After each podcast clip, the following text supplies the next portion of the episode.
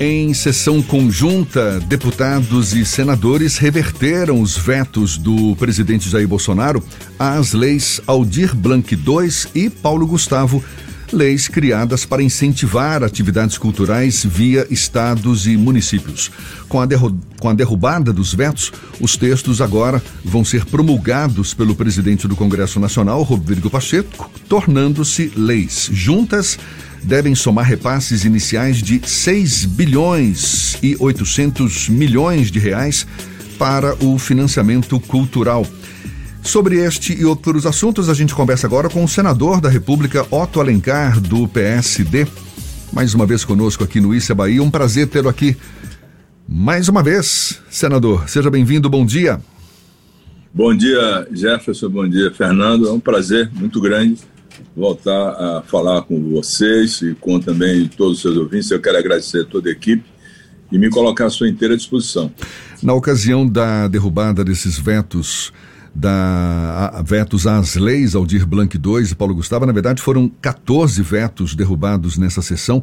Isso resultado de um acordo que foi possível depois de longas negociações, imagino eu, entre líderes, membros da equipe econômica também houve divergências, também fico aqui imaginando. Como é que o senhor acompanhou esse processo todo e o que, que pode representar para o governo Bolsonaro, para a condução de novos assuntos de interesse do governo no Senado, no Congresso Nacional, senador? Olha, é, o meu partido, o PSD, nós somos 12 senadores, inclusive o próprio presidente do Senado, Rodrigo Pacheco, o líder o Nelson Trade. Nós fizemos várias reuniões e a bancada nossa votou unida pela derrubada do veto. É, várias tentativas de acordo não tiveram é, uma conclusão satisfatória com o líder do governo, o líder que está respondendo pelo governo, porque o governo Jefferson ainda não tem líder no Senado. Quem está respondendo é o senador Eduardo Gomes do Tocantins. É, conversamos várias vezes com ele para adequar uma solução que pudesse ser negociada. O governo apresentou aqueles vetos que queriam a manutenção e depois de muita discussão se chegou a um acordo com a votação e a derrubada do veto da lei Aldir Blanc e a lei Paulo Gustavo, que é relacionada com a cultura. Já deveria estar em andamento há muito tempo, que se teve um setor que sofreu muito na pandemia e depois da pandemia, no pós-pandemia também, foi o setor cultural, que retomou agora aqui na Bahia, por exemplo, com o São João e com as festas tradicionais que acontecem no nosso estado, também no Nordeste e, e no Brasil. Nós lutamos por isso há muito tempo para que já tivesse em vigor para atender todos esses desempregados que ficaram à margem do processo em função da, da pandemia e agora no pós-pandemia. É, vivemos momentos muito difíceis lá no Congresso Nacional para convencer o presidente da República. Aliás, o presidente Jair Bolsonaro vetou exatamente aquilo que era de interesse social e para atender exatamente essas questões todas, frutos da, da pandemia que praticamente isolou esse setor cultural. Eu, por exemplo, fui relator e lutei muito e aprovamos um projeto que indeniza os órfãos da Covid-19, os filhos e os dependentes dos profissionais de saúde que foram a óbito tentando salvar vidas em todos os hospitais do Brasil. Pois bem, aprovamos esse projeto e o presidente é, vetou esse projeto. Nós derrubamos é, lá, temos mais ou menos uns 90 é, dias, 120 dias atrás, para atender é, a quantidade de órfãos é, da Covid-19. Dos 670 mil brasileiros que perderam a vida, 73% tinham mais de 60 anos e quase que 90% eram aposentados que tinha na sua aposentadoria o sustento dos seus filhos, né, dos seus dependentes. Então, falta assim essa sensibilidade que deveria ser maior ao presidente da República nesse sentido, é, até porque é, as sequelas ainda continuam. Agora, os estudos mostram que a Covid-19 deixou várias sequelas em várias pessoas, né? a chamada Covid longa, o Covid long, que está sendo estudado com vários efeitos sobre essas pessoas que foram contaminadas, sobreviveram a ela, mas deixou muitos problemas o povo brasileiro. Senador, essa questão do recurso da Lei Aldir Blanc 2 e da Paulo Gustavo eram recursos que já eram para a cultura e agora foram revertidos através dessas leis, né? Porque quando a gente começa a lidar com cultura, infelizmente, existe uma crítica de que é algo que é supérfluo.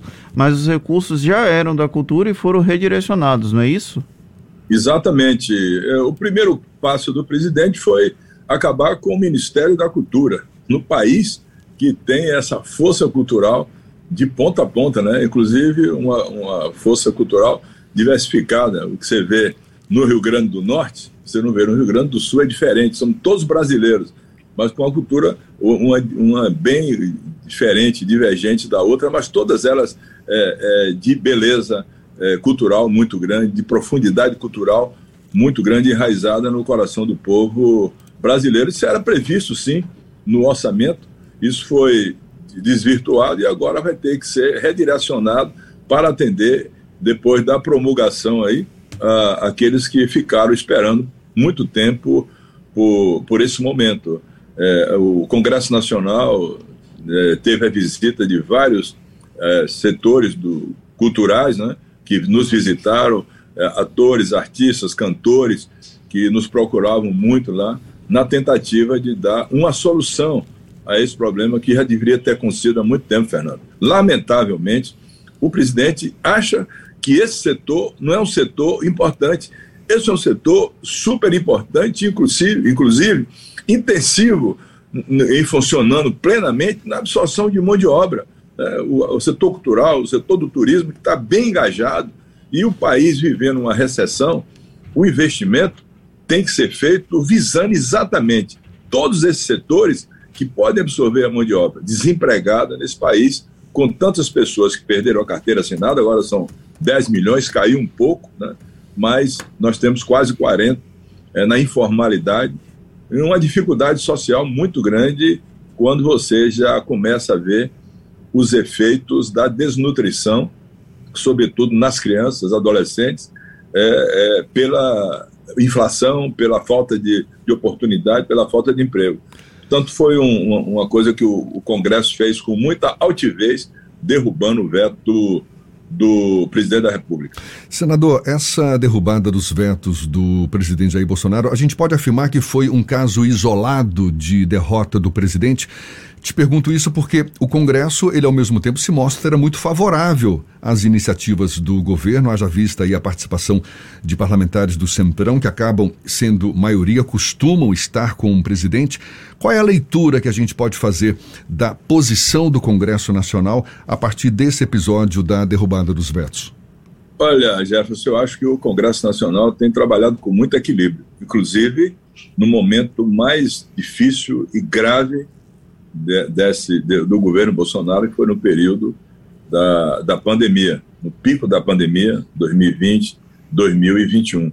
Nós aprovamos vários projetos de iniciativa, inclusive do Senado Federal, como foi o chamado orçamento da guerra, que começamos a chamar orçamento da guerra, e terminamos por nominar orçamento da vida, que nós aprovamos recursos para estados e municípios que perderam a arrecadação é, no período mais duro da, da pandemia.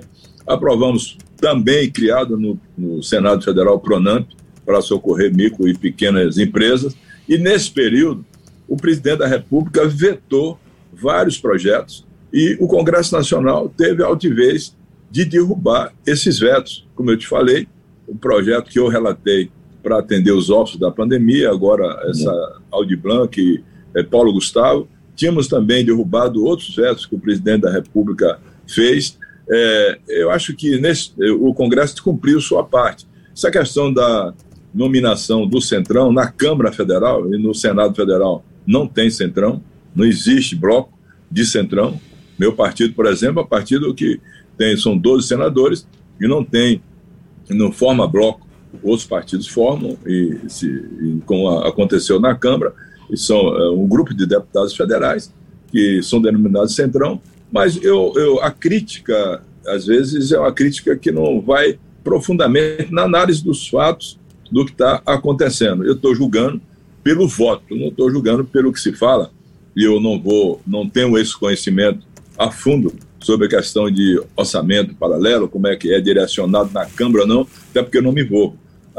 O meu colegiado é o colegiado do Senado Federal, e lá eu sei que não, não tem essa, é, essa nominação de centrão, e nós temos procurado trabalhar da melhor forma, aprovamos projetos que nasceram no, no Senado Federal, que saíram de lá, que foram para a Câmara, foram analisados, é, foram votados, aprovados.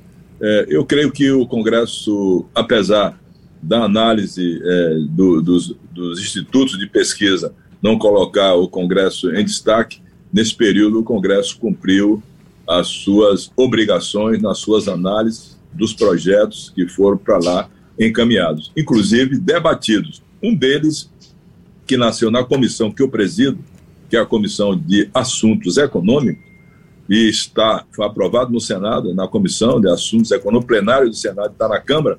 Se fosse aprovado na Câmara, teria sido resolvida essa questão dos combustíveis há muito tempo. Até porque essa PEC agora, que pode ser analisada hoje na Câmara dos Deputados, é uma, um arremedo desse projeto que nós aprovamos no Senado deveria ter sido aprovado na Câmara, que criava um fundo equalizador dos preços dos combustíveis no Brasil, que era fundamental e necessário criar esse fundo equalizador que viria do lucro que a União está tendo é, no, nos dividendos da Petrobras. Agora, no primeiro trimestre é, desse ano, 46 bilhões de reais de lucro líquido, 30% ou mais do que isso vai para a União. Desses recursos sairia para o fundo para equalizar o, o preço dos combustíveis, do diesel, da gasolina, do gás de cozinha. Era isso que foi feito no, no Senado Federal. E essa PEC vai mais ou menos nessa direção. Nós fizemos esse, é, é, esse projeto, aprovamos, é, com muita discussão, inclusive com maioria, quase todos os senadores, já teve um voto, um ou, voto, um ou dois votos contra, e foi para a Câmara até lá, já quatro, cinco meses, e era para ter uma solução lá atrás. De última hora, foi feita essa PEC pelo governo Bolsonaro, na tentativa de, próximo das eleições, é, dar uma condição de que venha a cair o preço, que nós concordamos, do combustível, né? dos combustíveis, tanto do diesel como da gasolina, do gás de cozinha, não, até porque é, recentemente houve um pequeno aumento.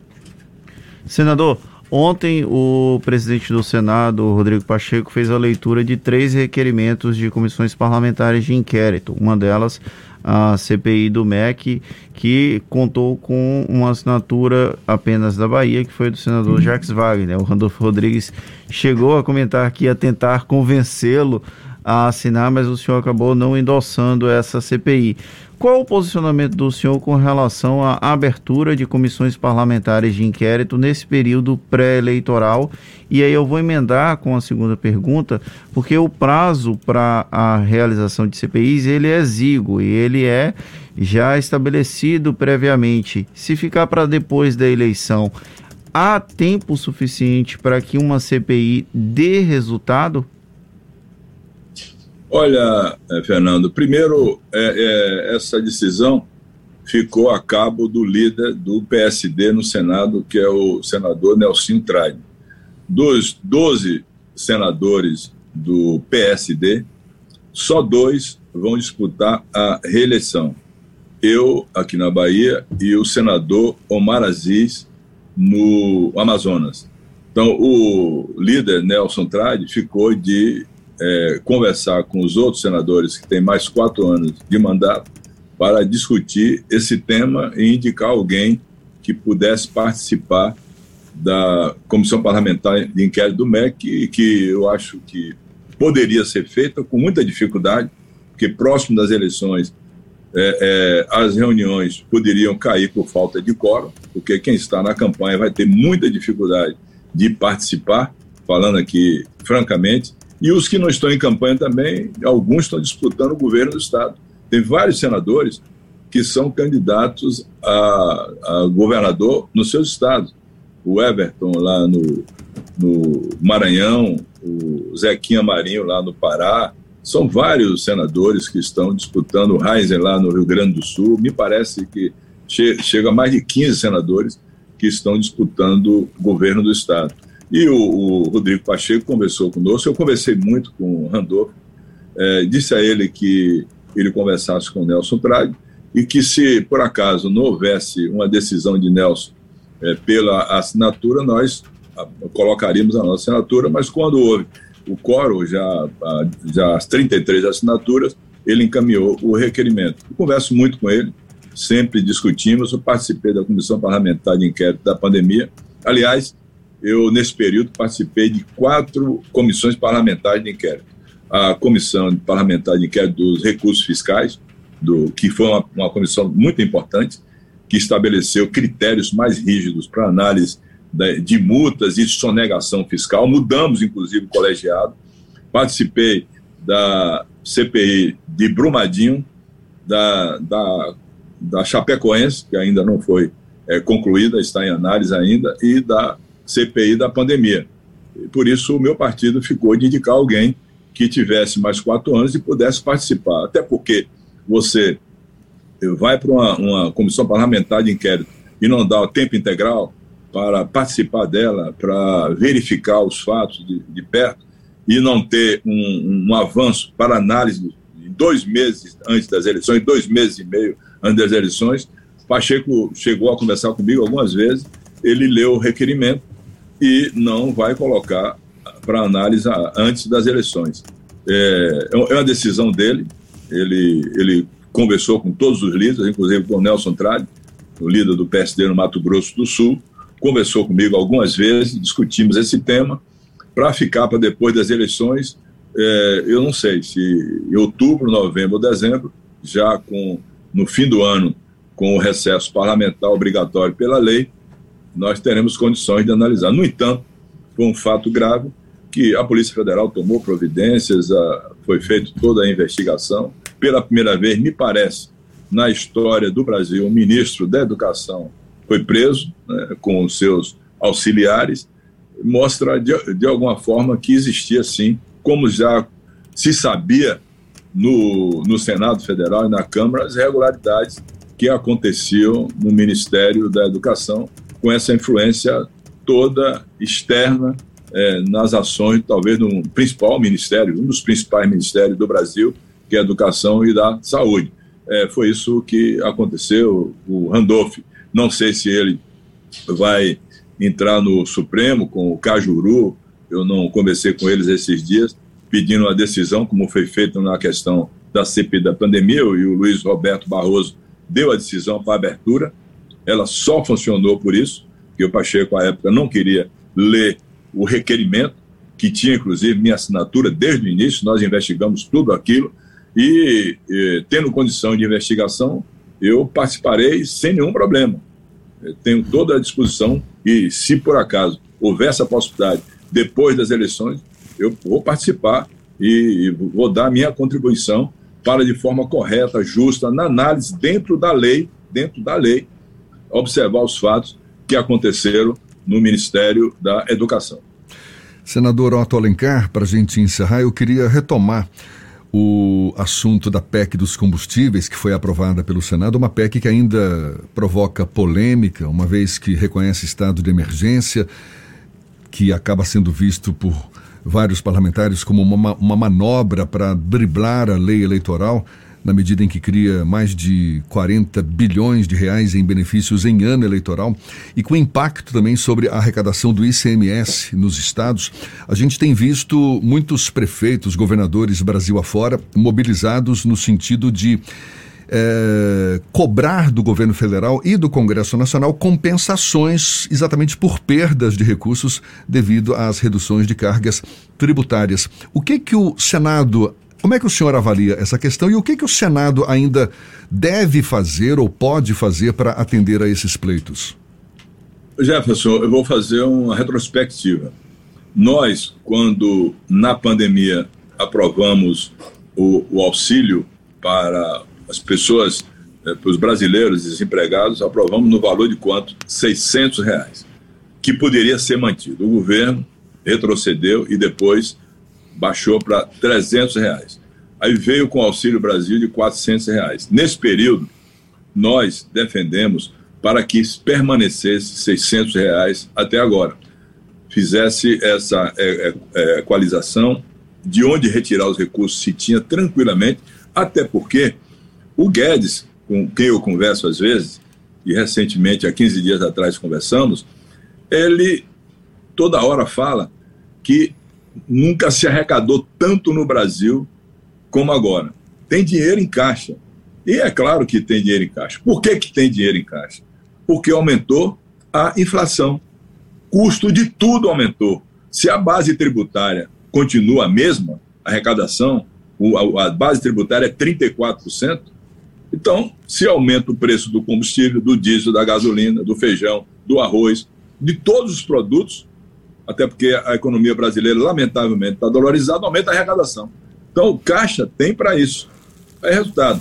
Eles vieram com 600, nós lutamos para manter 600, baixou para 300 e agora veio com, com 400 é, dentro dessa PEC, é, que o pessoal está chamando de PEC kamikaze. Por que kamikaze? Porque é uma PEC que vai romper o teto dos gastos.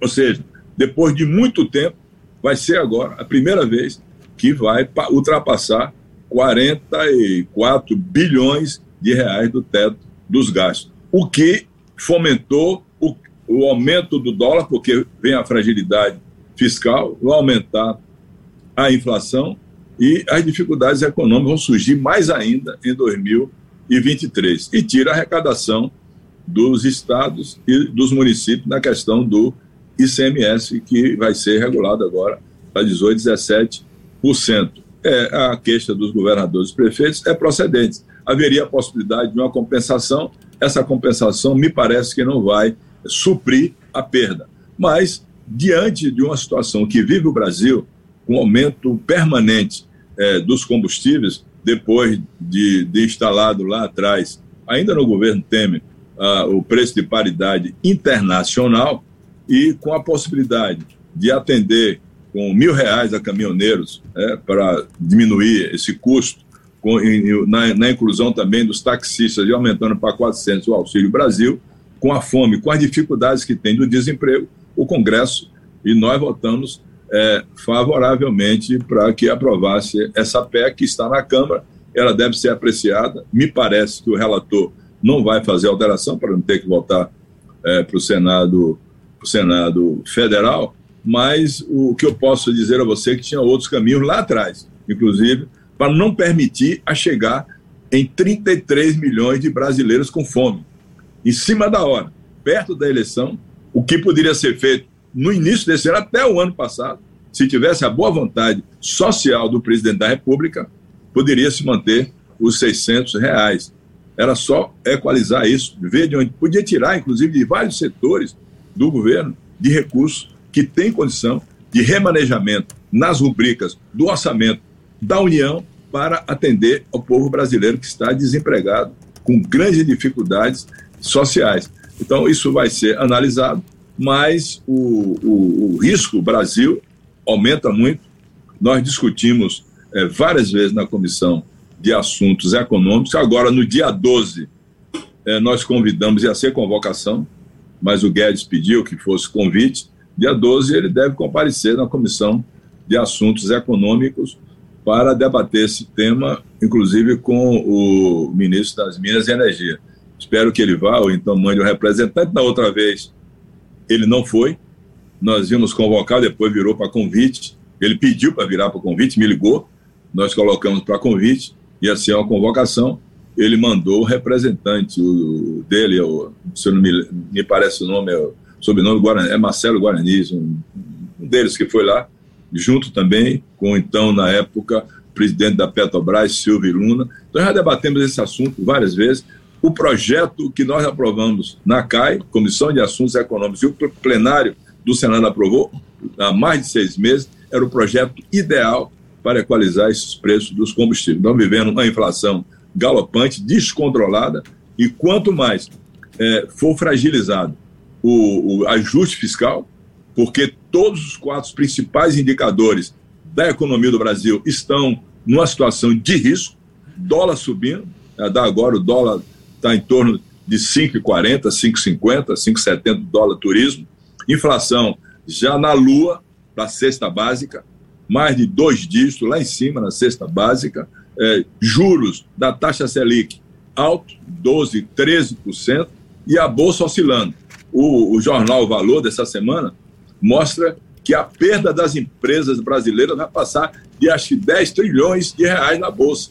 Isso é muito ruim, porque compromete as plantas industriais, diminuição da, da, da produção, e quando diminui, diminui a produção numa planta industrial, o que é que acontece? Desemprego. Quando acontece desemprego, perde-se o que? A carteira assinada. Perde salário. Se não tem salário, a economia, o mercado interno também perde muito. E aí vem as dificuldades todas que nós estamos vivendo. Eu acredito que o presidente da República tem, foi sincero, foi muito honesto quando ele disse que não entendia de economia e passou tudo para o Guedes. E o Guedes funciona, às vezes, com a orientação do presidente. Então, se ele não entende e orienta o Guedes, o Guedes não está fazendo a, a, a mover a economia brasileira, que já foi a sexta maior do mundo, a sétima maior do mundo, está agora sendo a décima segunda maior economia do mundo, descendo a ladeira e perdendo para os países emergentes. Essa é uma conclusão de quem eu converso com vários economistas, com vários deles que vão, inclusive, na nossa comissão debater temas dessa natureza e tem essa convicção. Estourar o teto agora, próximo das eleições, coloca o Brasil numa situação de risco, o risco Brasil caindo lá fora é aumento do dólar, aumento da inflação e as dificuldades podem se ampliar mais ainda para fazer uma tomar uma posição na busca de uma reeleição, uma reeleição que está comprometida pelo voto popular e que o presidente apela, inclusive, até para uma ameaça à democracia e à soberania do voto, que ele já teve por sete ou oito vezes o voto nas urnas e nunca reclamou das urnas. Foi deputado, acho que sete vezes, presidente da República, com o sistema eleitoral que está aí, e agora quer ameaçar, achando que tem risco de fraude quando não tem absolutamente. A situação é, é, é uma ameaça permanente que o presidente tem feito à democracia e ao regime eleitoral. Senador Otto Alencar, senador do PSD, Partido Social Democrático, muito obrigado pela sua disponibilidade, pela atenção dada aos nossos ouvintes. Bom dia e até uma próxima. É, bom dia, Jeff, Fernando. Eu quero agradecer e me colocar à sua inteira disposição, mandar um abraço fraterno para todo, todo o povo baiano, pelo povo que eu tenho gratidão, reconhecimento, e me coloco sempre à sua disposição para debater qualquer tema do seu interesse. Muito obrigado. Um abraço agora, 7h55 na tarde firme.